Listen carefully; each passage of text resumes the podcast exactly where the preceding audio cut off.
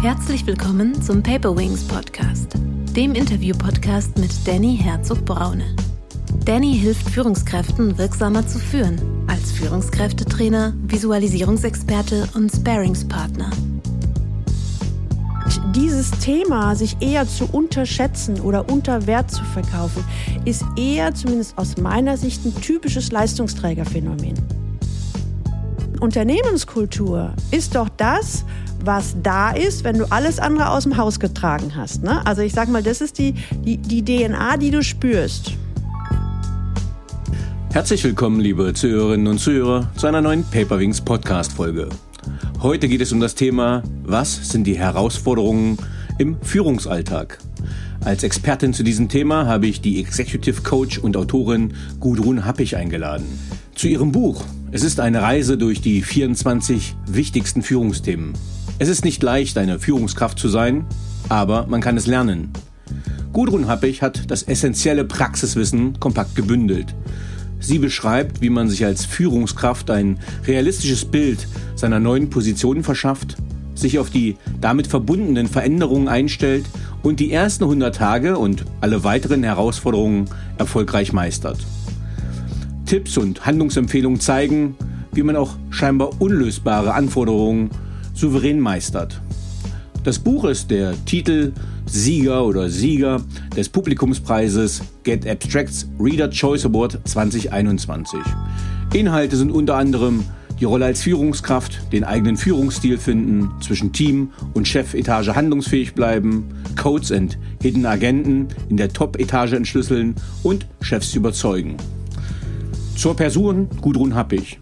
In ihrem Berufsleben nahm sie eine steile Karriere. Von Beginn an startete sie als Führungskraft und wurde schnell befördert. Insgesamt arbeitete sie in drei unterschiedlichen Industrie- und Dienstleistungsunternehmen und war bereits mit 30 Jahren als Mitglied der Geschäftsleitung für rund 1000 Mitarbeiter in der Dachregion verantwortlich. Nach außen wirkte all das wie eine Bilderbuchkarriere, aber in ihrem Innern sah es häufig ganz anders aus. Ich freue mich sehr, Sie heute hier im Paperwings Podcast begrüßen zu dürfen. Herzlich willkommen, liebe Gudrun. Oh, äh, vielen Dank. Äh, du merkst schon, ich bin sprachlos. Vielen Dank für die Einladung. Ich habe eben gerade deinen, deinen Worten gefolgt und habe gesagt, auch wenn er jetzt noch zehn Minuten weiter erzählt, ich höre gerne zu. Äh, tatsächlich hätte ich auch noch mehr gehabt, aber äh, da ich ja dich zu Wort kommen lassen will, äh, habe ich da meine Stimme gespart. Aber wärst du vielleicht so lieb und würdest dich mit eigenen Worten vorstellen und uns sagen, wie du der Mensch wurdest, der du heute bist? Ähm, ich versuche es mal relativ kurz zu machen. Ich glaube, wir werden ja immer geprägt durch das, wie wir auf die Welt kommen. Und ich bin ein äh, Kind einer Unternehmerfamilie auf dem, auf dem Dorf. Ich sage immer, für eine Kirche war man zu klein als Dorf, aber für eine Kneipe hat es dann doch gereicht. Und ähm, habe dort einfach das, das Unternehmerleben, bin durch das Unternehmerleben sehr geprägt worden. Und was äh, uns bei uns sehr deutlich war, Leistung war sehr positiv geprägt als ein hoher Wert. Und es war auch klar, wenn dort Aufgaben anstanden, dann funktioniert das eben nur gemeinsam als Familie. Und das heißt, mhm. so, so Ideen gemeinsam an einem Strang ziehen und den eigenen Egoismus mal parken, sondern schauen, was steht denn nachhaltig oben für das gesamte Unternehmen. So bin ich einfach groß geworden und ehrlich gesagt, da habe ich mir auch keine, keine Gedanken drüber gemacht. Ich habe gedacht, das wäre normal. Dieses Leistungsprinzip zieht sich auch so ein bisschen durch. Ich war dann äh, auch äh, Leistungssportlerin. Also ich weiß, wie man schnell läuft und wie man auch schnell ans Ziel kommt. Und ich glaube, das ist alles so früh passiert, dass es ein Teil meiner DNA ist. Und ähm, was mich dann, aber ich, ist natürlich auch nicht alles glatt gelaufen. Und da, wie bin ich der Mensch geworden, der ich geworden bin? Ich habe natürlich auch oft auf die heiße Herdplatte gepackt. Ist auch einiges nicht schiefgegangen, äh, einiges schiefgegangen. Und ich habe gemerkt, immer wenn ich das gemacht habe, wovon ich in meinem Innern überzeugt war, dann mhm. hat's geklappt. Und ähm, da habe ich aber relativ lange für gebraucht. Und ähm, ja, ist vielleicht schon ein Abschlusswort, aber dass ich heute, sagen kann, mein großes Ziel war, mit dem, wie ich geprägt bin, die Welt so ein Stück weit ähm, zu verbessern. Und äh, aber eben so, dass es zu mir passt und auch zu den anderen passt. Und ähm, deswegen mache ich seit, weiß ich nicht, seit 20, 25 Jahren, ist so ähm, mein Thema mit meinen Klienten gemeinsam an den Themen zu arbeiten und dafür konstruktive Lösungen zu finden, wie sie ihre Welt im großen Ganzen auch verbessern konnten. Ja, jetzt hattest du wirklich schön einen hervorragend schönen Abschlusssatz und ich hätte sagen können, danach kann nichts mehr kommen. Dann wäre das die kürzeste Podcast-Folge, die wir gehabt hätten. Aber nein, du hast ja schon ganz spannende Themen angesprochen. Und zwar hast du gerade gesagt, das, was dich im Inneren bewegt oder was du für richtig hältst. Und das schließt sich so ein bisschen an an meine Frage, was motiviert dich oder was treibt dich an? Das heißt, was sind so deine inneren Werte, die dich nach vorn pushen? Meine inneren Werte, also für mich ist Leistung tatsächlich positiv besetzt im Sinne von was äh, was bewegen, was gestalten, was hinbekommen, aber eben überhaupt nicht ego motiviert. Da kommt noch mal wieder was, was mich eben in der Unternehmerfamilie sehr geprägt hat. Da war sehr deutlich: Alleine kommst du nicht voran. Also du brauchst mhm. andere und gemeinsam mit anderen kann man ein ein viel höheres Ziel erreichen. Also viel, was mhm. viel mehr wert ist als nur Kohle gewinnen oder irgendwie sowas. Und das ist für mich auch so ein bisschen die, die Karotte oder der Sinn, ähm, der, äh, der vor meiner eigenen Nase ist und was auch meine Werte sind. Und ich habe es vorhin im Nebensatz gesagt, klar will ich die Welt verbessern. Aber verbessern im Sinne von, ähm, ja, das ist auch viel, wenn ich meine Klienten frage, was ist, was wollen sie? dann wollen die alle erfolgreich sein, aber durch die Bank weg sagen sie alle, ich möchte gemeinsam mit meinen Mitarbeitern die Zukunft des Unternehmens nachhaltig verbessern. Und das, da, da erkenne ich mich in ganz vielen Sachen wieder. Verbessern, ja, äh, oder besser werden, aber eben nicht ego-getrieben, sondern gemeinsam mit Mitarbeitern und dann für mich selbst und das Unternehmen und nachhaltig, nachhaltig meine ich jetzt wie in so einem Familienunternehmen, äh, was ja die Idee hat, äh, das Unternehmen gibt's nach meiner Generation auch noch. Jetzt klingt das ja nach einem idealtypischen Matching, wenn sich Klient und Coach so finden. Hm. Ähm, und weil die Werte klingen ja auch sehr positiv. Aus dem Bauch heraus, was würdest du sagen, wie viele Führungskräfte sind so prozentual, dass sie zu dir passen würden, zu diesen Werten. Also worauf hinaus äh, will ist, es gab ja gerade eine Studie von Sortify auch zu Narzissmus in Führungsetagen und da gibt's ja diesen Widerspruch, weil die sind ja extrem ego-getrieben und die würden ja quasi nicht zu dir als Klient nur zu deinem Credo passen. Was ist so deine Erfahrung? Du bist ja nun schon ein paar Jahre sehr erfolgreich in dem Coaching-Business. Wie sind so da die Erfahrungen mit Führungskräften? Ähm ja, die genau die Leute, die in der Sortify-Studie beschrieben werden, das sind eigentlich unsere Gegner, sowohl meine als auch die von meinen Klienten. Ich nenne meine Klienten ja gerne Leistungsträger. Also da auch ja leistungsgetrieben, Leistung als positiver Wert und im Sinne von auch, ich weiß, dass die Welt ist kein Ponyhof. Ne? Und das, ich muss mhm. manchmal die Zähne zusammenbeißen oder die Arschbacken zusammenkneifen und ich muss auch eine extra Meile gehen. Das ist nicht immer nur nett, aber das bin ich bereit zu tun, um mittel- bis langfristig mein Ziel zu erreichen. Hochgradig engagiert, hochsozialkompetent. Und wenn du diese Kombination nimmst, das sind, wenn ich meine, meine Unternehmen oder Kunden frage, Leute, wie viel habt ihr von denen im Unternehmen? Das ist eine mhm. empirische Studie, keine, äh, keine von Sortify. Es kommen seit ungefähr 20 Jahren immer die gleichen Zahlen. Zwischen zwei mhm. und fünf Prozent. Nicht mehr, nicht weniger. An positiven High-Performern. Genau. Die diese mhm. Werte verinnerlichen. Ich glaube, es gibt relativ viele, die sich dazu zählen würden, mhm. aber nicht bereit wären, die Verantwortung da zu übernehmen oder diese Extrameile zu gehen. Und da sind wir etwa bei 20 Prozent, die relativ gut sind. Aber diese Overperformer, Topperformer, Chief Performer sind auch eher Leute, die sich selber nie so toll darstellen würden. Ähm, würdest du sagen, die haben so ein Imposter-Syndrom oder sind die? Genau. Ah, ja. ja. das sind eher die Tiefstapler, die Imposter-Syndrom. Also wenn ich die frage, wenn ich den Leuten sage, Mensch, das ist doch super, was du gemacht hast, dann kommt fast immer die Antwort, wieso, das ist doch normal. Ne? Also das sind meistens diese zwei bis fünf Top-Leute. Das sind meistens die, die ihre Leistung eher unterbewerten oder sagen, ist doch normal, ne? weil für sie ist das auch normal. Die in der Zotify-Studie, gibt's auch ein paar, die mhm. sagen ja, boah, ich bin super, ich bin der Held, schau mal, wie toll mich die anderen finden, ich bin sowieso der Beste hier. So, und da, mir ziehen sich da die Nackenhaare zusammen. Bei meinen Klienten auch. Und bei meinen Klienten ist es dann sogar sehr häufig so, dass sie sagen, um Gottes Willen, diese Blender, Dampfplauderer, Politiker, Dumpfbacken, also ich habe die tollsten Namen schon gehört. Ich will auf gar keinen Fall so wirken wie die. Was passiert in der Konsequenz? Dann nehme ich mich lieber zurück. So, das ist, das Dumme ist, dass dann so manchmal auch so diese Idee herrscht, naja, man sieht ja meine Leistung und dann werden die schon auf mich zukommen. Aber ich will, weil ich so gar nicht so ein Blender, so ein, so ein Egomane sein möchte, bin ich eher zu still und das ist auch ein Nachteil für die eigene Karriere. Ja, also äh, ich habe da gerade ein gutes Beispiel, weil ich in einem Unternehmen gerade bin. Die haben eine super Führungsmannschaft, wo ich auch sehr viele Leute coache. Ähm, aber die haben das Problem im Gegensatz zu anderen Standorten, dass sie eben nicht manchmal einfach mal auf, die, auf den Tisch hauen oder auf, ich sag's mal wirklich auf die Kacke hauen, äh, dass man sich auch mal positiv herausstellt, was man geleistet hat. Auch als Team oder als Standort.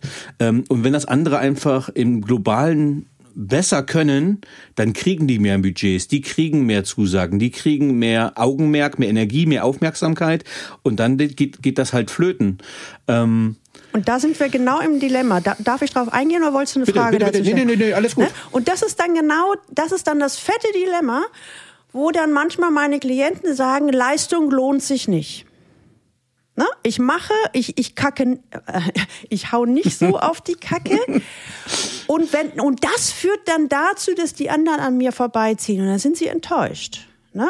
Und wo hm. ich dann in meiner Arbeit ganz häufig sage, du musst nicht so werden wie die. Ne?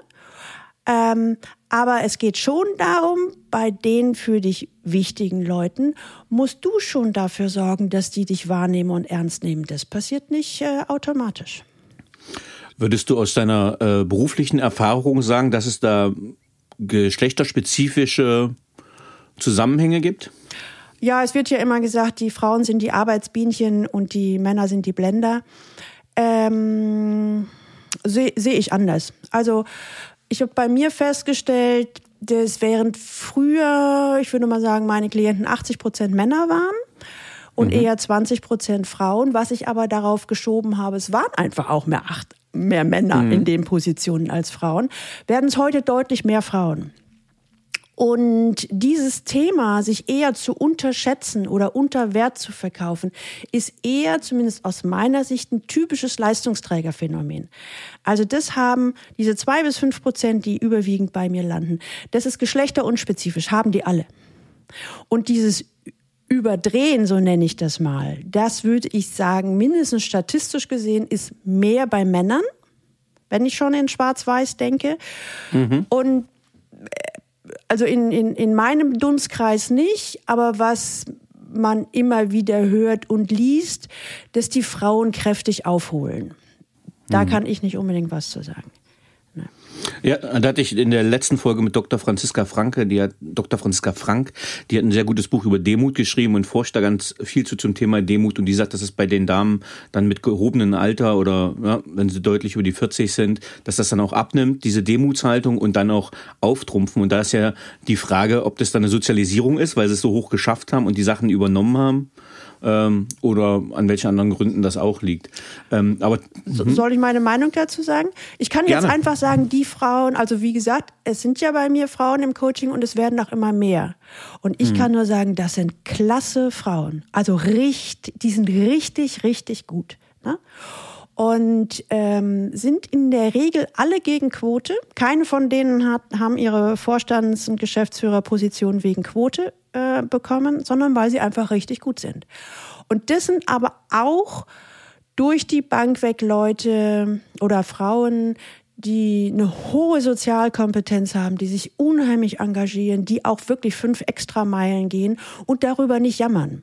Und nicht eine von denen, wenn irgendwas nicht läuft, nicht eine von denen sagt, das geht nicht, weil ich eine Frau bin. Nicht eine. Das finde ich echt super.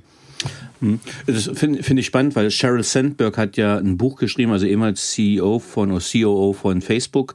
Äh, Lean In heißt das Buch und da sagt sie dieses Bienenkönigen-Syndrom. Das heißt, wenn Frauen es nach oben geschafft haben, auch ohne Quote, dass sie dann gar nicht für eine Quote sind, äh, weil sie ja sich nicht solidarisieren dann mit den Frauen, sondern eher, eher denen das noch härter machen und schwerer machen das Leben. Wen den ähm, Frauen oder den Männern? Den den Frauen. Äh, das heißt, wenn Frauen an der Spitze sind, die diesen Weg gegangen sind, wollen sie auch keine Quote, weil sie es ja auch ohne Quote geschafft haben. Und aber äh, den Weg dann erschweren, denen die hinaufkommen wollen an Frauen. Ähm, das also da kann ich jetzt nichts zu sagen. Ich rede lieber von, von Dingen, von denen ich Ahnung habe. Was ich merke, also wenn ich ähm, ich gehe jetzt mal alle Frauen durch, durch die Bank weg, bin ich da oben, weil ich halt gut bin und nicht, weil ich eine Quote bin. Ich habe weder Erfolg noch Misserfolg, weil ich eine Frau bin. Also das heißt, wir, es wird nicht der Rückschluss oder die einfache Brücke zu Frau geschlossen, ne? weil ich halt mhm. auch sage, auf die Diskussion lasse ich mich auch nicht ein, weil ich halt sage, naja, wenn du jetzt deinen deinen Misserfolg oder deinen Erfolg daran festmachst, dass du eine Frau bist, was haben wir denn dann für eine Basis? Ne? Also warum willst du dich jetzt operieren lassen, um ein Mann zu werden, um vielleicht Erfolg zu haben? Also da kommt man nicht weiter, sondern die ist schon, die Idee ist schon auf Augenhöhe weiter zu, zu führen. Und was auch ähm, wichtig ist, ähm, ja, manchmal sage ich auch, lass doch das Geschlecht weg. Da, da kriege ich natürlich jetzt ganz, ganz fürchterlich einen auf die Ohren, sondern dass ich halt sage, führ doch so, wie du als Mensch bist. Ne? Und es gibt genügend Studien, die sagen, der, der grundsätzliche Unterschied zwischen Männern und Frauen ist, glaube ich, genetisch bei, weiß ich nicht, ein Prozent, also erstaunlich gering. Ne? Mhm. Und jeder von uns Menschen hat weibliche Verhaltensweisen und männliche Verhaltensweisen. Es ist einfach so. Ne? Und ich versuche mit den, mit den Männern wie Frauen daran zu arbeiten, setzt dein Potenzial ein. Da sind wir, sind wir schon bei einer sehr guten Frage, mit dem du dich auch in deinem Buch beschäftigst. Und zwar, wie finde ich äh, meinen Führungsstil? Hm. Ähm, und das hast du ja gerade angesprochen. Was gibt's so für Führungsstile, würdest du sagen, und wie findet man seinen eigenen Stil, der, keine Ahnung, authentisch oder richtig ist? Soll ich dir ein Beispiel erzählen? Gerne. Äh, ich hatte eine Klientin, die ist, ich glaube, über 15, 20 Jahre hat die ihren Karriereweg mit ihrem Chef gemacht. Oder andersrum, der Chef bei jeder Veränderung hat er sie mitgenommen. Ne? Und, irgend, und, und sie fand ihren Chef immer super. IT-Unternehmen, fachlich top, inhaltlich top, also eine echte Granate und ein bisschen eher dominant autoritär. Und mhm. dann wurde ihr eine Führungsposition angeboten. Und sie, ihre erste Aussage war, ich kann das gar nicht. Mhm. Weil ich habe fachlich keine Ahnung. Mhm. Und ich bin nie so gut wie mein, wie mein Chef. Und dementsprechend hatte sie ganz klar im Kopf, ich muss so führen wie mein Chef, um eine gute Führungskraft zu sein. So, hm. also ist, ist für dich ja nichts Besonderes, dass solche Gedankenkonglomerate sich in den Kopf zusammenbauen. Und dann habe ich so gedacht, na ja, so, wenn Sie mal Ihren Chef zur Seite packen, was wäre denn für Sie, äh, wie würden Sie denn am liebsten führen, wenn Sie sich das aussuchen könnten? Und da sagt sie, na ja, also ich würde eher die Leute zusammenbringen, die zu diesem Thema Ahnung haben und ich moderiere das. Das heißt, ähm, ich würde eher die Intelligenz der Mitarbeiter moderieren. Da habe ich gesagt, mhm. ist doch super. Ne? Sagt sie, ja, aber das wird ja deutlich, ich habe ja keine Ahnung und so kann man ja nicht führen. Also wir haben wieder drei Schleifen gedreht. Und dann habe ich so gedacht, na ja, aber ihr, ihr Verständnis als Führungskraft und zu führen ist doch, dass sie einfach intelligente Mitarbeiter haben. Das ist doch ganz viel Wertschätzung. Und dass ihre Fähigkeit eher ist, das zusammenzubringen und daraus das Beste rauszuholen. Und dann haben sie ihre Rolle und die Rolle der anderen ist auch klar. Ne? Und dann haben wir echt zwei Runden gedreht, bis sie sich getraut hat, das einfach mal umzusetzen und hat sich total wohlgefühlt. Und das ist so das, wie finde ich raus, was der Führungsstil ist, dass ich mich erstmal davon löse, ähm, mir nur Vorbilder anzugucken, die die ganz anders sind als ich und versuche das nachzumachen. Das ist also de, eigentlich der erste Schritt in die Katastrophe. Sondern eher mich ganz ehrlich mal zu fragen, wenn ich könnte, wie ich wollte, wie würde ich es denn tun?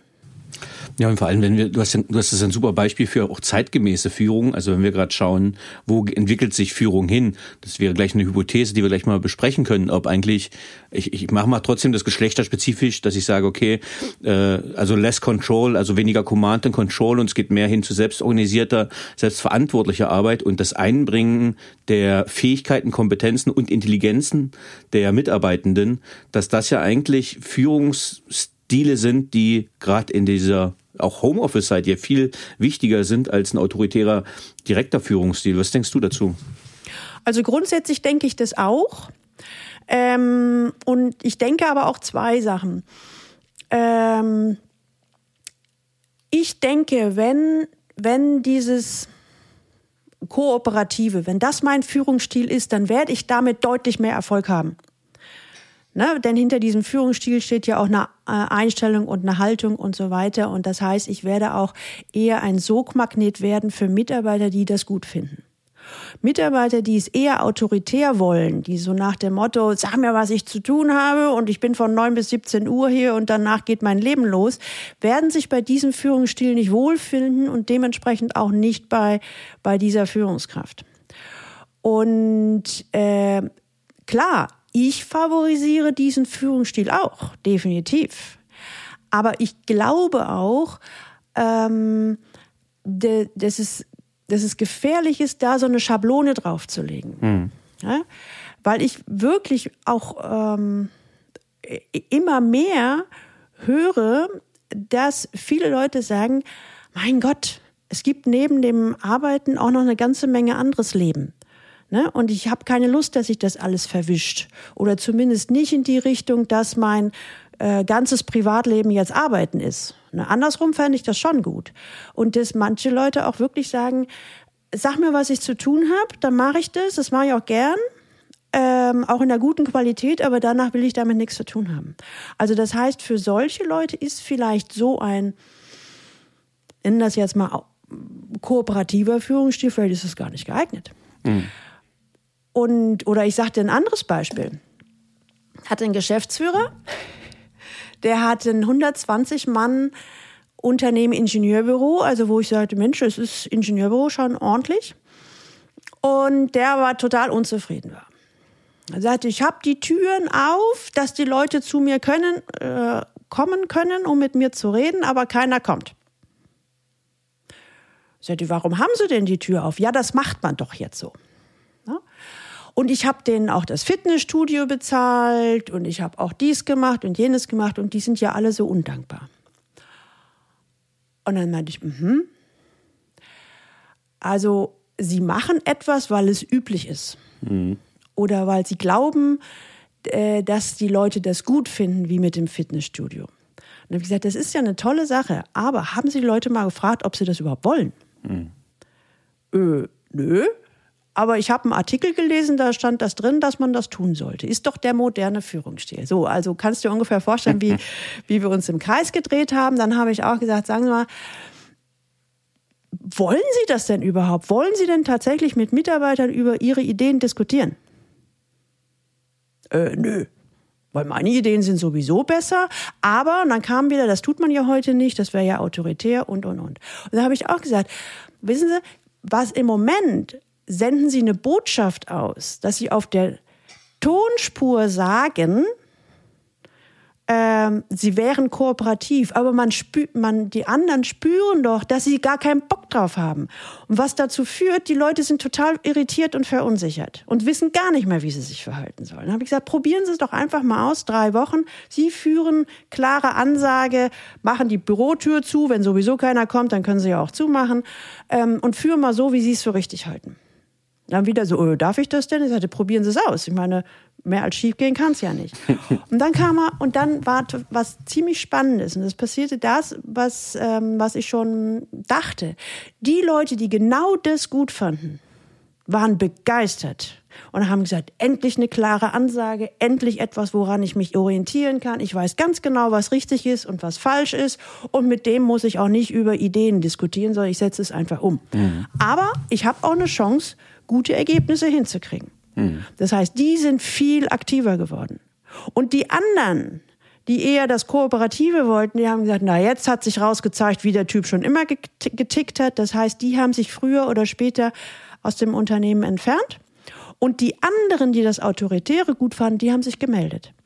Und das ist das, was, was ich das Entscheidende finde. Finde raus, was zu dir passt, weil dann hast du nämlich eine Überzeugungskraft und du findest die Mitarbeiter, die das gut finden. Aber besteht da nicht die Gefahr, dass sich einfach auch sehr gute also innovative Leute gerade verprelle. Du sagst, die sind da halt gegangen, weil es dir nicht gefallen hat. Aber vielleicht hätten die das Unternehmen ja auch auf eine nächste Stufe bringen können mit ihren kreativen Ideen.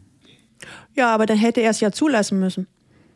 Hm. Und so hätte er sowieso nicht zugelassen, sondern hat dann quasi nur unterschwellig äh, was umgesetzt, was er eigentlich gar nicht wollte. Ähm das, das ist es ja. Also ich sag mal, das ist auch die Gefahr, finde ich, bei diesen vielen Moden, die wir gerade haben, wo immer gesagt wird, wie etwas zu sein hat, damit hinten Erfolg rauskommt. Mhm.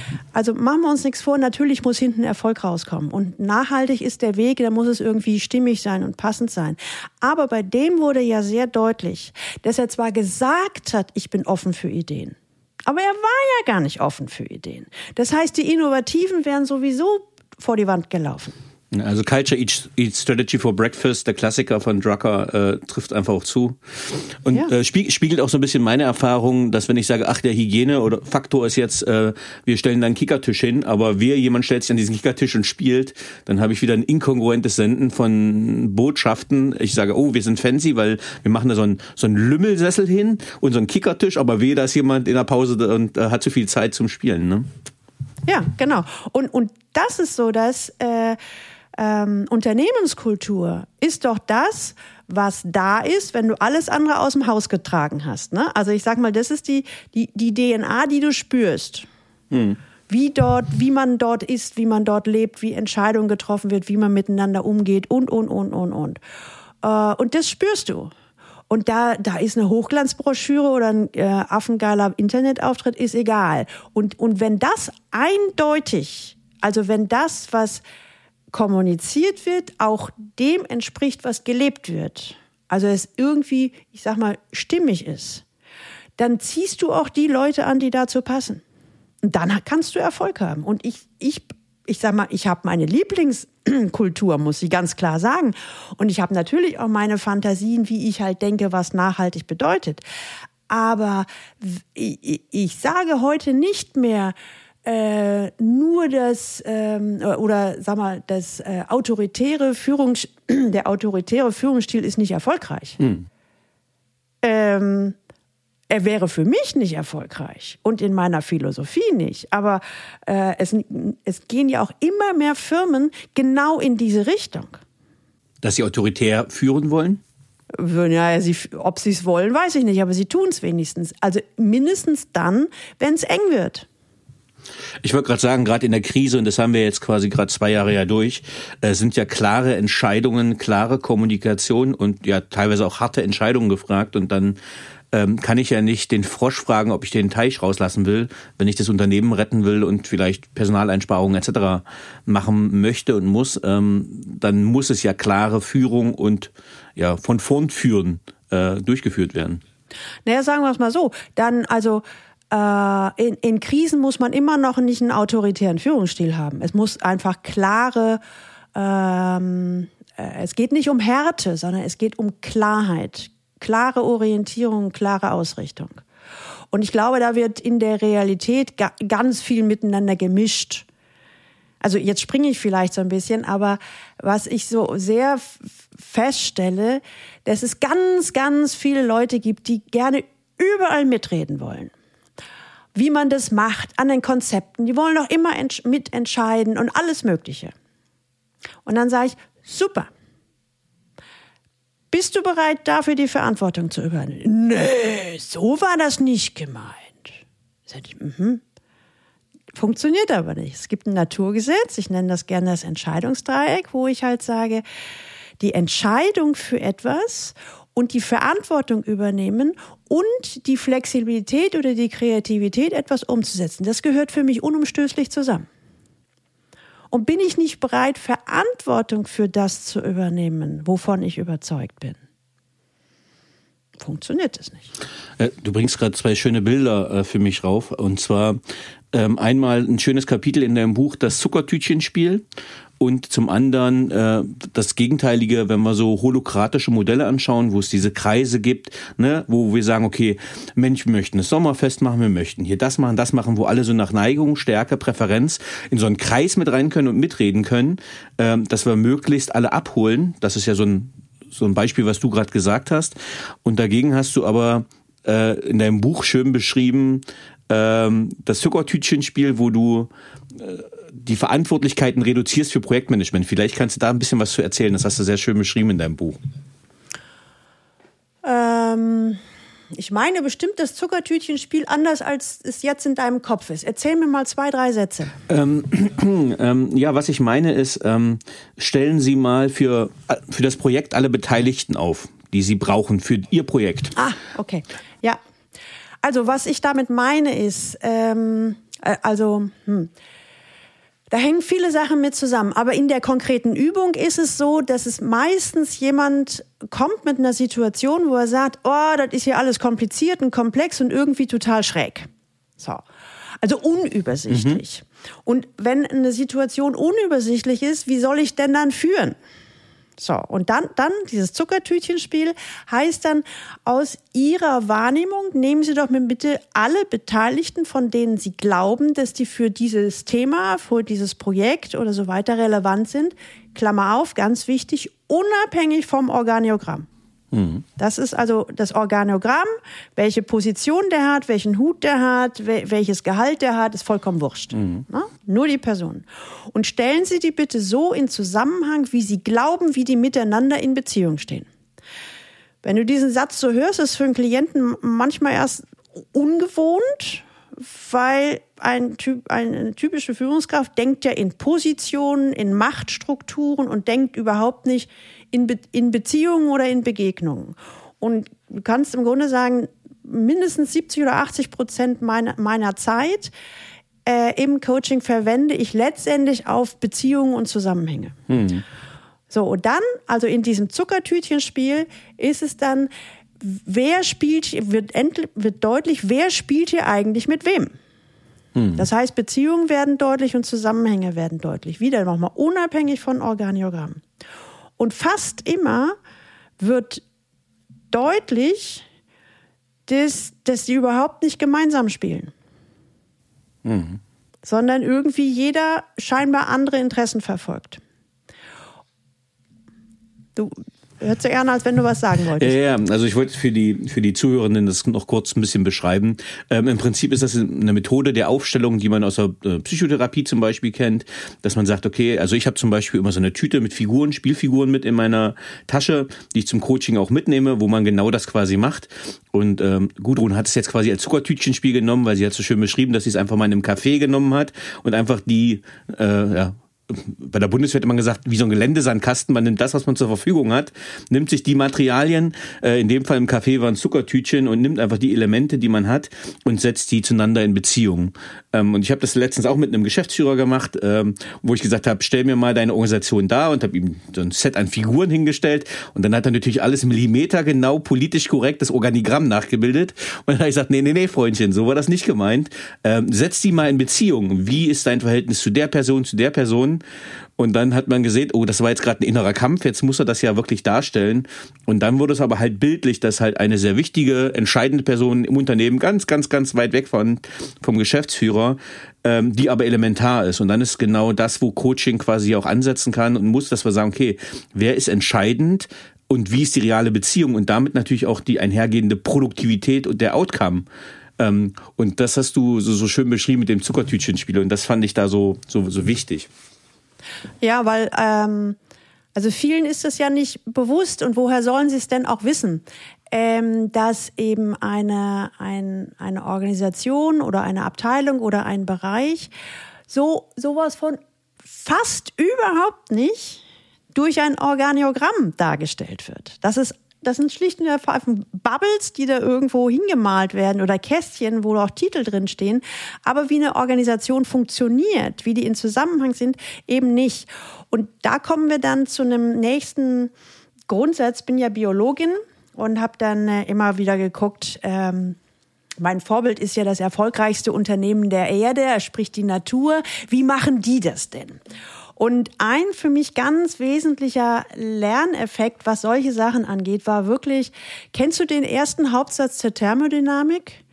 Also wenn du sagst, nein, ist nicht schlimm. Ich hatte ihn, ich, hab, ich fühle mich jetzt nur wie ein schlechter Schüler ertappt, weil ich habe es in deinem Buch gelesen, aber ich habe es mir nicht gemerkt. das ist überhaupt ja. nicht schlimm, das ist überhaupt nicht schlimm.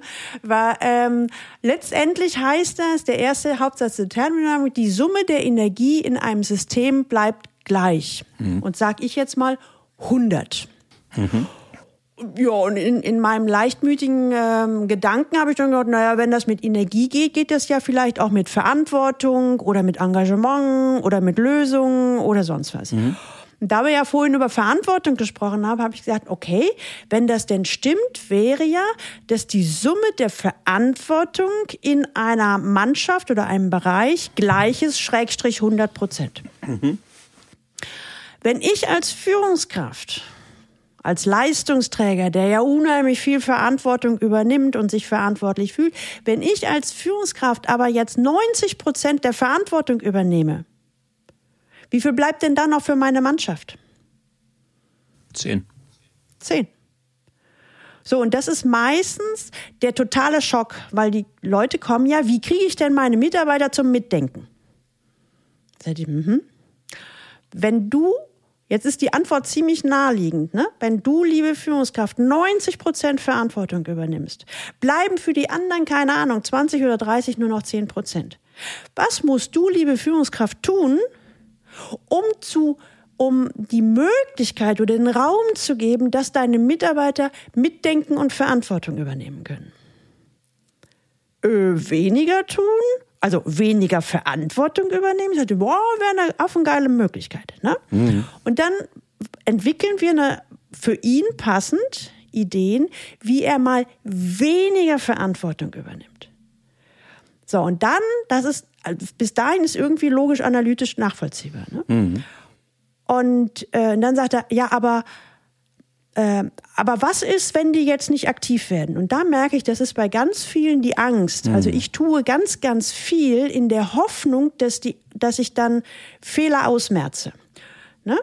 Und wenn ich jetzt weniger mache, dann muss ich ja darauf vertrauen, dass die anderen aufspringen oder mehr machen. Und ähm, wo ich halt sage, naja, jetzt kriegst du raus, jetzt kommen wir wieder zum Zuckertütchenspiel. Wer in deiner Mannschaft ist committed? Also wer ist mit Leib und Seele, mit Engagement dabei, unabhängig von Organogramm? Wenn das Grundgesetz stimmt, die Summe der Verantwortung in einem System ist gleich 100 Prozent und du machst nur 30, müssten ja die anderen 70 Prozent von der Mannschaft aufgefangen werden. Mhm.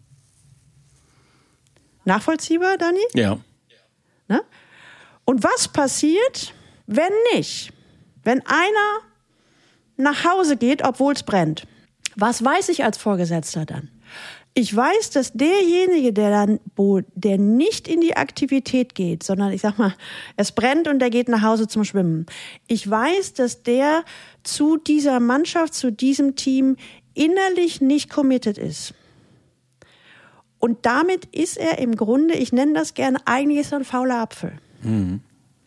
Denn er gefährdet die Teamleistung. Äh, Habe ich gerade eine ganz tolle Studie äh, zu gelesen bei äh, Reed Hastings äh, und äh, Aaron Meyer in dem Buch Keine Regeln von Netflix, die Studien gemacht haben über was passiert. Fauler Apfel klingt jetzt so herabstufend menschlich, aber wenn ich jemanden habe, äh, die haben das mit Pessimisten, Nörgler, ja, und Arbeitsverweigerer, so haben sie es, glaube ich, genannt. Äh, aber wie stark die Leistung von High-Performern leidet, weil nicht der der, ich sag mal, der Faule orientiert sich an den Leistungsstarken, sondern die Leistungsstarken orientieren sich dann an dem, der nicht so viel Leistung bringt und es mindert erheblich die Teamleistung, wenn ich so jemanden im Team habe. Ganz genau, da erzähle ich dir gleich zwei Beispiele. Ich habe es deswegen äh, fauler Apfel genannt, äh, weil ich dann wieder eine Brücke zur Natur bauen kann. Denn wenn ich eine, eine Führungskraft frage, sagen wir, stell dir mal vor, du hast eine Apfelkiste und da ist ein fauler Apfel drin, was machst du denn? Kommt sofort die Antwort, ja, natürlich nehme ich den faulen Apfel raus. Und dann sage ich, aber warum denn? Naja, weil der faule Apfel doch die anderen Äpfel ansteckt. Ne? Das heißt, um die ganze Mannschaft, um die Apfelkiste zu schützen, muss ich den einen Apfel rausnehmen. Es ist bei Äpfeln oder Kartoffeln total normal. Ne? Und das heißt, wenn ich das weiß, bei ich, ich habe da einen, der gefährdet und zwar nicht, weil er nicht kann, sondern weil er nicht committed ist. Deswegen gefährdet er die Mannschaft. Ist es Alarm, für mich Alarmstufe Rot? Das heißt nicht, dass das ein schlechter Mitarbeiter ist. Es heißt einfach nur, dass er in dieser Konstellation und in dieser Mannschaft das Team gefährdet, weil alle anderen kompensieren das ja. Und jetzt kommen wir zu deiner Studie. Äh, es fällt ja lange Zeit, wenn du nicht hinguckst, fällt das ja gar nicht auf. Ne? Es ärgern sich zwar alle drüber, aber dass dieser Minderleister, sage ich jetzt mal, der, die, ähm, der, der wird entweder von anderen entschuldigt oder der ist krank und die anderen machen das mit, weil sich irgendwie keiner traut, hier richtig aufzuräumen. Aber eigentlich sind sie alle frustriert. Ne? Weil der etwas kriegt, was sie selber nicht kriegen. Und da sage ich mal, das ist zumindest meine Fantasie als Führungskraft, ist es wichtig, um die Mannschaft als Ganzes zu zu stärken und auch zu schützen, diese eine Granate, die darf aus der Mannschaft raus. Und ich habe jetzt gerade einen Fall, eine Geschäftsführerin, die hat sich echt, die hat alles versucht. Hat, glaube ich, boah, zwei Jahre mit einem Vertriebsleiter immer wieder Gespräche geführt und motiviert und ihn nochmal bepempert. Also ich sage mal ordentlich bepustet zur Verbesserung ist seiner Aufgabe als Führungskraft überhaupt nicht äh, nachgekommen. Es haben auch Menschen wegen ihm gekündigt. So, jetzt äh, hat er das Unternehmen verlassen. Der ist noch nicht vier Wochen weg. Das, der gesamte Bereich blüht auf. Mhm. Mhm. Ne? Und da habe ich, hab ich sie gefragt, was lernen Sie jetzt draus? Da sagt sie, wenn ich erkenne, dass ich einen faulen Apfel habe, dann bin ich verpflichtet zu handeln, um die anderen zu schützen und um den einen rauszunehmen, egal wie teuer es ist. Ähm, das ist nochmal eine ganz andere Perspektive. Und wie gesagt, es geht nicht darum, es kann auch sein, dass jemand einfach nicht, im Moment nicht kann äh, oder es ihm einfach schlecht geht. Wenn er innerlich committed ist und sagt, ich, ich möchte meinen Beitrag leisten, ich fühle mich, ich, ich denke, ich gehöre hier dazu, aber keine Ahnung, äh, mir fehlt gerade, hm, hm, hm, dann findest du Lösungen. Aber für mich ist das Entscheidende, wenn einer, ich sag mal, wenn es brennt, der holt nicht Wasser, sondern geht nach Hause. Ist für mich, für mich, da bin ich auch sehr klar, nicht tragbar. Ja, ich, ich fand den Schwenk nochmal schön, ähm, weil ich ein bisschen vorsichtig bin immer mit den Worten Minderleister etc., wo man einfach schauen muss, ähm, was steht dahinter, aber du, dieser Schwenk, den du gemacht hast mit Commitment, finde ich sehr, sehr gut und wichtig. Also was führt zu der inneren Verweigerung, zu der inneren Blockadehaltung oder aber auch wirklich schon zu der inneren Kündigung? Der kann ja in einem ganz anderen Setting wieder aufblühen und die beste Führungskraft sogar werden, die er sich vorstellen kann, weil er sich mit den Absolut. neuen Strukturen identifiziert, aber in dem Spiel, Zusammenspiel, funktioniert er halt nicht. Ähm, und deswegen fand ich diesen, diesen Schwenk noch mehr sehr gut. Ja, und es ist auch total wichtig. Also ich habe jetzt äh, äh, einen, ähm, die haben für richtig, richtig viel teures Geld, haben die von einem anderen Unternehmen, haben die einen Geschäftsführer eingekauft. Und haben gedacht, boah, wenn wir den haben, ne, dann haben wir den Umsatz gerannt. Der ist jetzt ein halbes Jahr da, kein Umsatz bislang generiert und nix. Jetzt zweifeln die an der Person, die sie eingestellt haben. Das sagte ich dann, das ist ein bisschen unfair weil niemand ist ja alleine erfolgreich. Und ich denke, in dem in dem Umfeld, in dem der Geschäftsführer vorher war, da hat er seine vertrauten Mitarbeiter, der wusste, wer kann was und er hat sich auf seine Stärken konzentriert. Aber ihr habt ja nicht das Unternehmen gekauft, sondern ihr habt nur den Geschäftsführer eingekauft. Hm. Ne? Nicht die Mannschaft, sondern und, nur den Captain, ja. Ganz genau. Und, und von daher äh, es ist so, weil ja gerade ganz viele sich umorientieren, kündigen, sich neu bewerben und so weiter. Es ist ja gerade ganz, ganz übel. Äh, sage ich halt vielen Leuten, wenn ihr eine Person einstellt, das ist alles super, aber macht euch immer bewusst, gerade ab, einem, ab einer gewissen Erfahrungsstufe oder Hierarchiestufe, der Typ ist nie so erfolgreich, weil er alleine erfolgreich ist. Der hat immer eine Mannschaft, in der er sich vorher bewegt hat. Ja, ne? ja. Und das heißt, wenn ihr den einkauft, kann es sein, dass der bei euch genauso performt. Dann herzlichen Glückwunsch. Aber das muss nicht sein. Und deswegen am besten in, im Bewerbungsprozess fragt vorher, was hat dazu geführt, dass sie diesen Erfolg gebracht haben. Und wenn der Typ sagt, nö, ich war die Granate, dann weißt du ganz genau, da hast du dann einen, ich sag mal, der passt zur Zortify-Studie. Mhm ich hätte sowieso keine Lust, den einzustellen. Und wenn das ein einigermaßen reflektierter ist, dann sagte ich hatte einfach eine Mannschaft, die war richtig, die ist richtig gut. Und in dieser Mannschaft sind die und die und die Fähigkeiten oder äh, Kompetenzen oder sonst was vorhanden. Du hast jetzt noch zwei Sachen angesprochen, auf die ich auch in den Podcast noch eingehen wollte. Ähm, du hast nämlich gerade gesagt, es, es, wechseln ja gerade extrem viele Leute, gerade in der Krise. Ich glaube, weil Wechsel jetzt auch gar nicht so weh tut. Im Sinne von, es gibt natürlich einen ähm, Arbeitnehmermarkt gerade, also die Nachfrage ist relativ hoch und äh, dadurch, dass Homeoffice äh, ja fast schon Standard geworden ist, Corona-bedingt, merkt man den Unterschied gar nicht so stark, äh, weil sich die Arbeitsumgebung ja kaum verändert. Und ähm, du, du, gehst in deinem Buch ähm, darauf ein, auf die sogenannte U-Liste. Und das kannte ich nicht und fand es total toll, äh, gerade in der Beratung von Klienten, äh, wenn sie einen neuen Job suchen. Was ist die U-Liste? Ja. Oh. Da habe ich ganz, ganz lange dran gebastelt, weil ähm, wenn du dich mit Leuten unterhältst und sie fragst, was hättest du gerne? Wie soll es sein? Hm. Das ist auch bei, bei Jobs oder bei Häusern oder bei Partnern, das kannst du überall machen. Dann äh, kannst du eine sehr, sehr umfangreiche, ich nenne das gerne W-Liste oder Wünscheliste haben. Mhm. Also mein, mein Extremfall waren mal fünf eng beschriebene DIN A4-Seiten. Und da war natürlich die Frage, muss das alles beim nächsten Job erfüllt sein? Da habe ich gesagt, nee. Also dann ist man, glaube ich, sein Leben lang arbeitslos.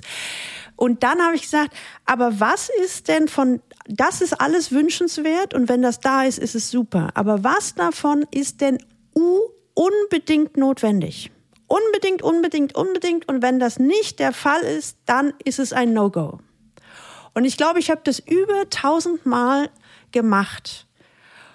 Und das Spannende war, egal wie umfangreich die Wünscheliste vorher war, auf der U-Liste standen maximal fünf bis sechs Punkte. Und jetzt noch ein, was glaubst du, wie oft da Geld stand? Immer. Nie. Nie. Also nein, ich meine auf der auf der ersten Liste. Auf der Wunscheliste war stand das immer, aber auf ja. der U-Liste habe ich noch nicht einmal erlebt, dass da eine bestimmte Summe stand oder dass da überhaupt Geld stand. Also für mich ist das oft ein Kriterium, wenn ich auch in die Selbstreflexion gehe.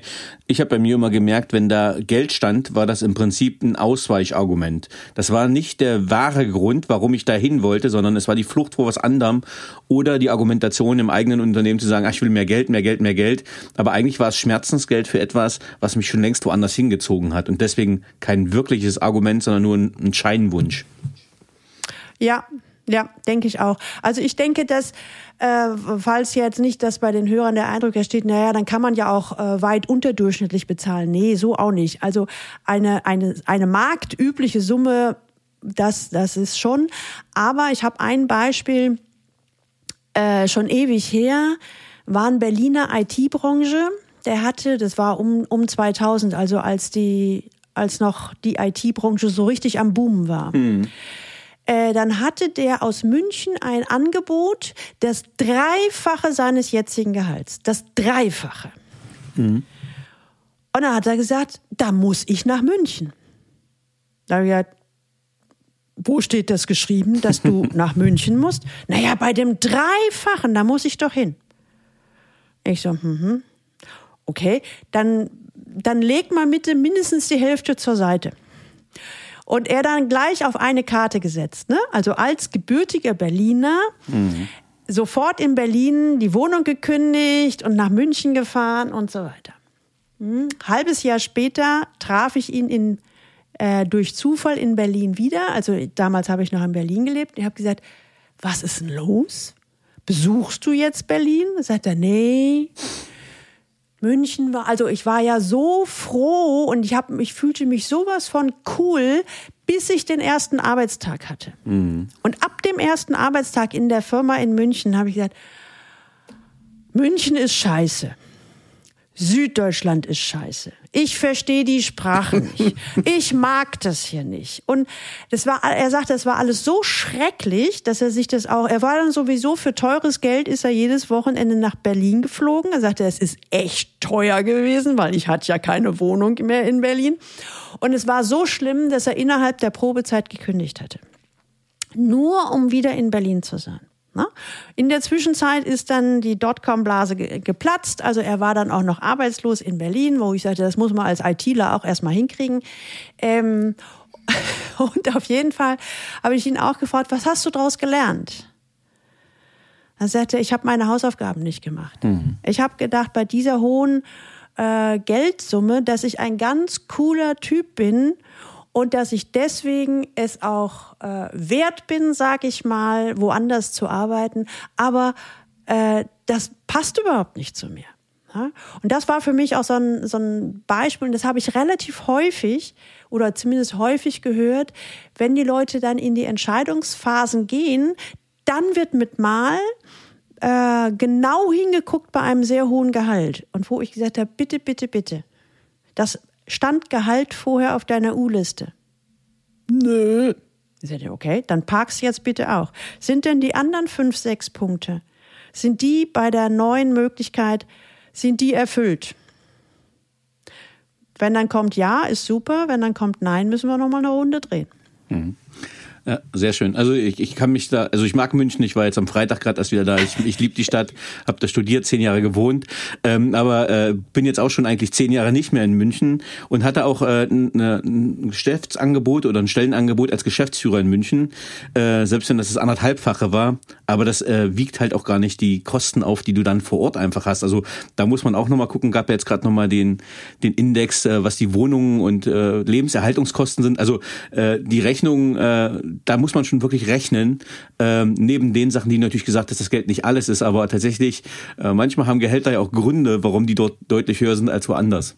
Aber ich würde mhm. nochmal ähm, quasi fast auf unsere nahezu letzte Frage eingehen. Ähm, und zwar geht es um das Top-Management. Ähm, wenn, es gibt dann irgendwann die, ich glaube, in deinem Buch hieß es auch gläserne Decke oder äh, man geht in, auf ein nächstes Level und das Top-Management, da sind nochmal andere Spielregeln. Kannst mhm. du ein bisschen was erzählen? Ist Top-Management Traum oder ist es Albtraum? Oh, das kann beides sein.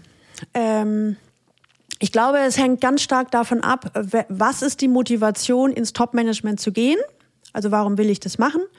Äh, und ich glaube, was das Entscheidende ist, ähm, ich, ich rede in dem Buch auch gerne von der Metamorphose. Von der Metamorphose, nicht nur von der Raupe zum Schmetterling, sondern im Leben einer Führungskraft sieht zwei Metamorphosen. Und die erste ist von der, vom Mitarbeiter zur Führungskraft. Da ändert sich komplett die Welt und die Spielregeln.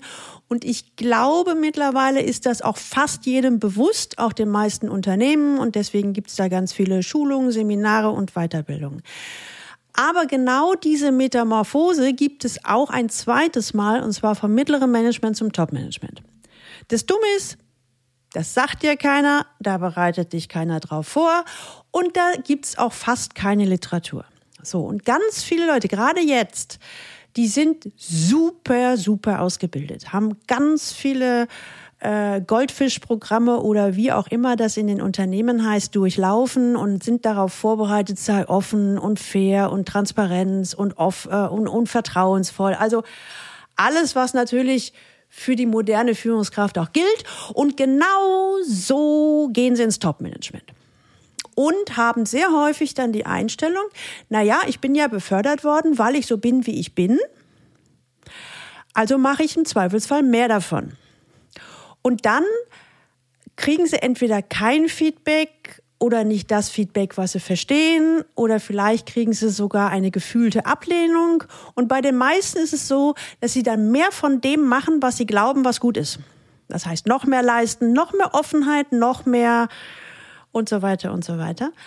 Und das kann sein, also gerade bei den Top-Leuten, bei den äh, Leistungsträgern, dass es nur eine kurze Zeit im Top-Management ist äh, und dann nach sechs Monaten die rote Karte kommt. Warum? Ich sage dir ein schönes Beispiel, hatte mich jemand angerufen aus LinkedIn, glaube ich. Ähm, war ins Top-Management gekommen, hatte dort die Aufgabe als CTO oder CIO in Indien einen neuen Bereich aufzubauen. Mhm. Und sagte, Frau Happig, Sie glauben es nicht, ich habe das in drei Monaten geräuschfrei hingekriegt. Und ich habe gedacht, die würden mir jetzt alle auf die Schultern klopfen. Und sagte ich, und, haben sie? Nee, ich habe die Kündigung gekriegt. Die spinnen ja wohl, das ist doch unmöglich. Die haben ja irgendwie was nicht ähm, ähm, hingekriegt. Und dann habe ich gesagt, hm, irgendwas ist aber schiefgelaufen. Und dann haben wir am Telefon, war kein Klient, haben wir am Telefon ein bisschen besprochen. Und dann stellte sich heraus, dass sein jetziger Chef die gleiche Aufgabe drei Jahre lang hatte und es nicht geschafft hat. Mm. Und jetzt wird da jemand eingestellt, der aus der Sicht des Chefs in drei Monaten zeigt und lauthals demonstriert auf der nonverbalen Ebene, Chef, du bist ein Idiot. Mhm. So, und dann hat er immer noch argumentiert, aber ich hatte doch recht. Deswegen müssen, ich hatte doch Erfolg, deswegen müssen die mich doch in der Position lassen. Ich sagte, nein, sie haben sämtliche nonverbale Spielregeln, die es auf dem Top-Level gibt, äh, ignoriert. Sie sind nur auf der Leistungsebene gewesen und die Leistung war prima, aber sie haben quasi durch ihr Verhalten nicht, also sie, wollten sie nicht, ne? aber weil sie nicht wussten, Top, ich sage immer, Top-Management ist eine andere Welt. Ähm, und sie kennen, wenn sie die Spielregeln nicht kennen, durch ihr Verhalten haben sie ein, einigen Leuten so vor den Kopf gestoßen, dass es für das Unternehmen leichter war, sie loszuwerden. Also wir können ja da auch von der quasi Hidden Agenda so ein bisschen reden. Das heißt, die, das Spielbuch, was keiner kennt oder was nirgendwo hm. kodifiziert ist. Aber wie kriege ich jetzt diese Spielregeln raus? Ähm, ich glaube am also erstens muss man dazu sagen, wenn ich einmal im Top-Management bei Firma A war, heißt es nicht, dass ich jetzt auch die, die Spielregeln von Firma B kenne. Mhm. Ähm, sondern ich sag mal, am leichtesten ist, glaube ich, so was du sagtest, wie hab, wie ich das rauskriegen könnte. Und ich habe dann gerne so ein Beispiel. Gibt es ein Land, in dem du noch nie warst? Ich, Burkina Faso. In wo? Burkina Faso. Okay, stell dir vor, du würdest jetzt mit dem äh, Flieger nach Burkina Faso fahren, mhm. äh, fliegen. Und dann geht der, äh, du landest am Flughafen und du steigst aus dem Gate aus. Wie verhältst du dich dort? Da sind, sind Leute, die machen irgendwas. Wie verhältst du dich? Ja, ich würde gucken, ich würde der Herde nachlaufen, ne? Also ich würde halt gucken, äh, was machen die Leute, wie verhalten die sich, wie begrüßen die sich, ähm, wie bewegen die sich. Genau. Das heißt, mit einer Selbstverständlichkeit beschreibst du jetzt etwas und ich übertrag's mal. Das heißt, du gehst von vornherein davon aus, ich kenne dieses Land nicht mhm. und deswegen, denen stülpe ich jetzt nicht meine Regeln über, sondern ich möchte mich ja in diesem Land irgendwie gut gut bewegen und ich verstehe auch die Sprache nicht. Also beobachte ich erstmal. Wie verhalten die sich? Was machen die sich? Wie gehen die miteinander um? Äh, woran könnte ich erkennen, dass die sich mögen und so weiter? Das heißt, du gehst nicht in die Selbstüberheblichkeitsrolle. Ich zeige dir mal, wie Deutschland funktioniert, sondern eher zurückhaltend, defensiv und aber auch mit ganz viel Respekt dass das, was ihr hier macht, scheint ja zu funktionieren. Ich kenne es noch nicht, ich lerne es kennen. Mhm. Und das ist, das hört sich total einfach an. 90 Prozent der Leute, die das erste Mal im Top-Management sind und ich würde mal sagen mindestens 50 Prozent derjenigen, die vom Top-Management in ein Top-Management ein anderes Unternehmen laufen, machen genau diesen Fehler. Gucken nicht, sondern erstmal, ich zeige euch, wie es geht. Ja, und Ups. da sind die ersten 100 Tage äh, sind dann schon entscheidend, weil das kann schon die In-or-Out-Karte sein, ne? Definitiv. Also ich sag mal, es wird nicht nach 100 Tagen abgewertet, sondern bin gerade dabei, ein neues Buch zu schreiben, genau über C-Level werden sein bleiben. Äh, da räume ich so ein bisschen auch mit dem Gerücht der 100 Tage auf. Für mich sind es 18 Monate, aber unabhängig davon. Die, und auch unabhängig von Top-Management oder sonst was. Wenn du woanders anfängst, dann haben beide Seiten ähm, einen Vorschussvertrauen gegeben. Mhm. Also die Firma glaubt daran, dass du gut bist und der Bewerber glaubt daran, dass das Unternehmen auch sich daran hält, was es versprochen hat. Das heißt, wir haben beide einen, einen, einen Hoffnungsschimmer wo wir in mhm. Situation gehen. Und dann sind aber aus meiner Sicht die nächsten drei Monate für beide Seiten entscheidend. Das Unternehmen, es ist scheißegal, was das Unternehmen sagt. Das Unternehmen möchte wissen, ist er in den nächsten drei Monaten angekommen? Hat er hier Fuß gefasst? Kann ich dem glauben und kann ich dem vertrauen? Ist ungefähr die Hoffnung, die ich mit dem verbunden habe, Klammer auf, vielleicht weiß ich gar nicht, wie meine Hoffnung ist, aber könnte das aufgehen? Andersrum ist es aber auch, dass diese, dass der, dass der Bewerber oder der Neue im Unternehmen genauso gucken kann. Aber der Punkt ist der, mindestens im Top-Management ist meine Behauptung. Ich habe jetzt ein, von einem Beispiel gehört, ist als Geschäftsführer in einem relativ großen Unternehmen eingestellt worden. Geschäftsführer Vertrieb. Er glänzte durch Passivität. Der Vorstand mhm. drüber ist stinkesauer weil er sagte, hey, das Geschäftsführervertrieb, da muss mal irgendwas kommen. Also wenigstens Mitarbeiter kennenlernen, Kunden kennenlernen oder irgendwie Neugierde und Aktivität zeigen. Und dann hat doch tatsächlich dieser neue Geschäftsführervertrieb, hat irgendein Mitarbeiter gesagt, ich guck mir das hier erstmal an. Und dann schauen wir mal, ob ich mich hier einbringe. Was glaubst du, was nach dem Satz, was die Entscheidung des Vorstands war? Auf Wiedersehen. auf Wiedersehen. Ne? Also auf, auf, der, auf dem Top-Management-Level sich verhalten wie als, äh, ähm, keine Ahnung, als, als normaler Mitarbeiter oder beginnende Führungskraft. So mit dieser Einstellung, das Unternehmen muss mir liefern, geht im Top-Management gar nicht. Ich würde sagen, Leistungserbringung ist eine Voraussetzung. Ne? Also das ist nichts mehr, was, was artikuliert werden muss, sondern das ist einfach, äh, sonst wäre man nicht so hoch gekommen, wenn man das nicht als Mindestvoraussetzung erwarten kann, Topleistung. Genau, ne? also das ist mal das Minimum und dann haben wir eben noch äh, bestimmte Sachen mehr. Ne? Und diese bestimmte Sachen mehr, das ist überwiegend das, was dir vorher nicht gesagt wurde oder was die meisten Leute im Top-Management nicht wissen. Also wer gerne mehr dazu wissen möchte, in Gudruns Buch ist darüber noch viel zu lesen. Es ist super zu lesen. An sich hatte ich den, den, den, den unrealistischen Anspruch heute, die Herausforderungen im Führungsalltag mit ihr heute alle mal zu besprechen. Das war ein sehr ambitioniertes Projekt, ein so umfassendes Buch ähm, ähm, hier durcharbeiten zu wollen. Das haben wir nicht gemacht. Deswegen möchte ich auch gar keine Zusammenfassung machen zu dem, was wir heute besprochen haben, weil wir einfach unterschiedliche Felder und Inhalte aus ihrem Buch besprochen haben. Aber wem würdest du dein Buch empfehlen? Im, Im Grunde jeder Führungskraft. Ist vollkommen egal, ob ich schon eine Weile Führungskraft bin und jetzt ein bisschen mehr verstehen möchte, wie ich mir den Führungsalltag leichter machen kann.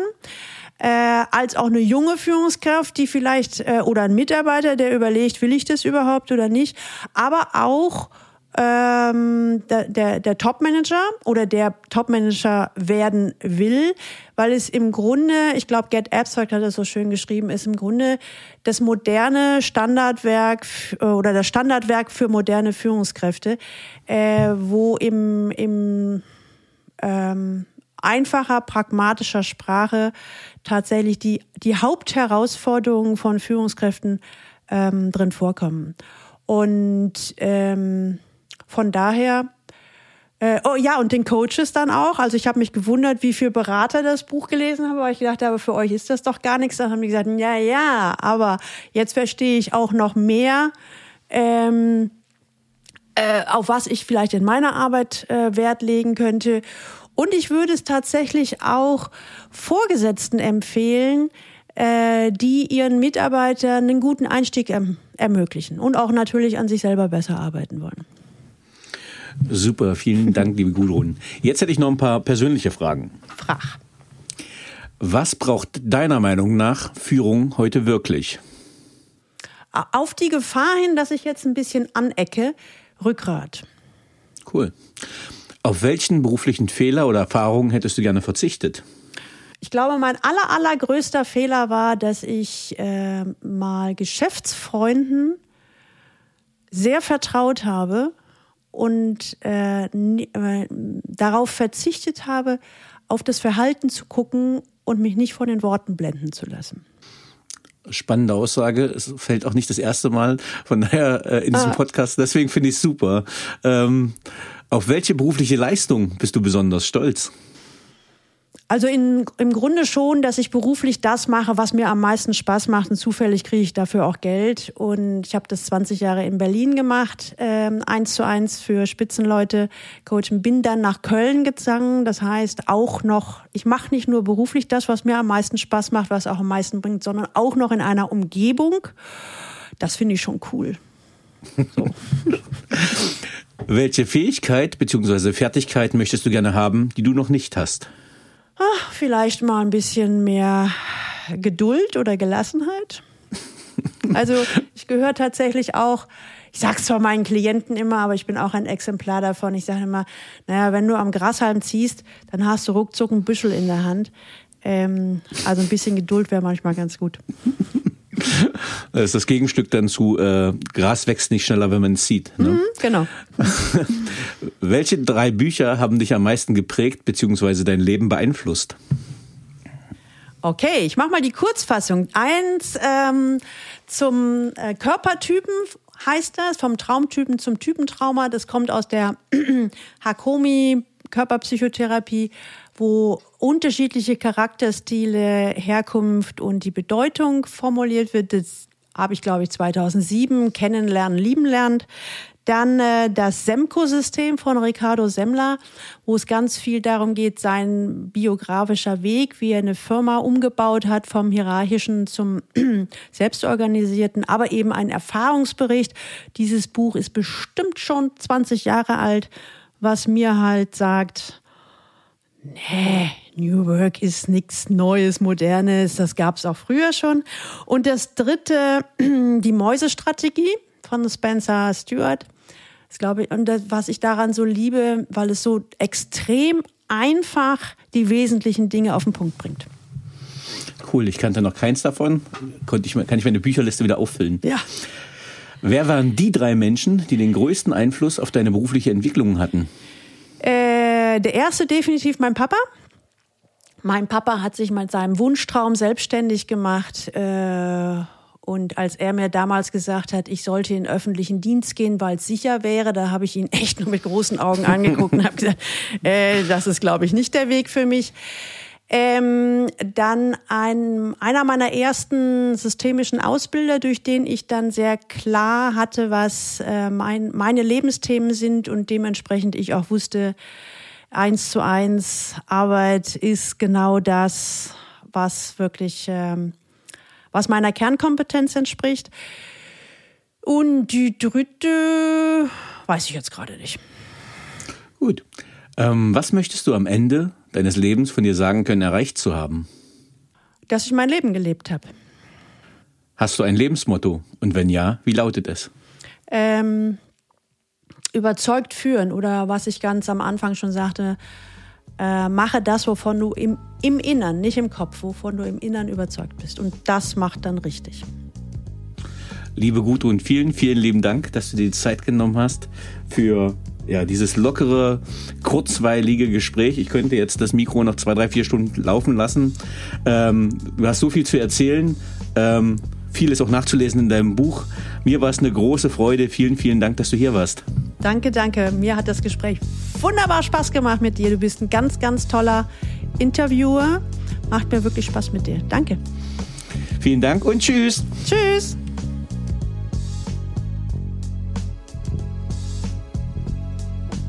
So, liebe Zuhörerinnen und Zuhörer, ich hoffe, Ihnen hat dieser Podcast gefallen. Wenn er Ihnen gefallen hat, hinterlassen Sie gerne ein Abo, eine positive Bewertung und empfehlen Sie diesen Podcast weiter.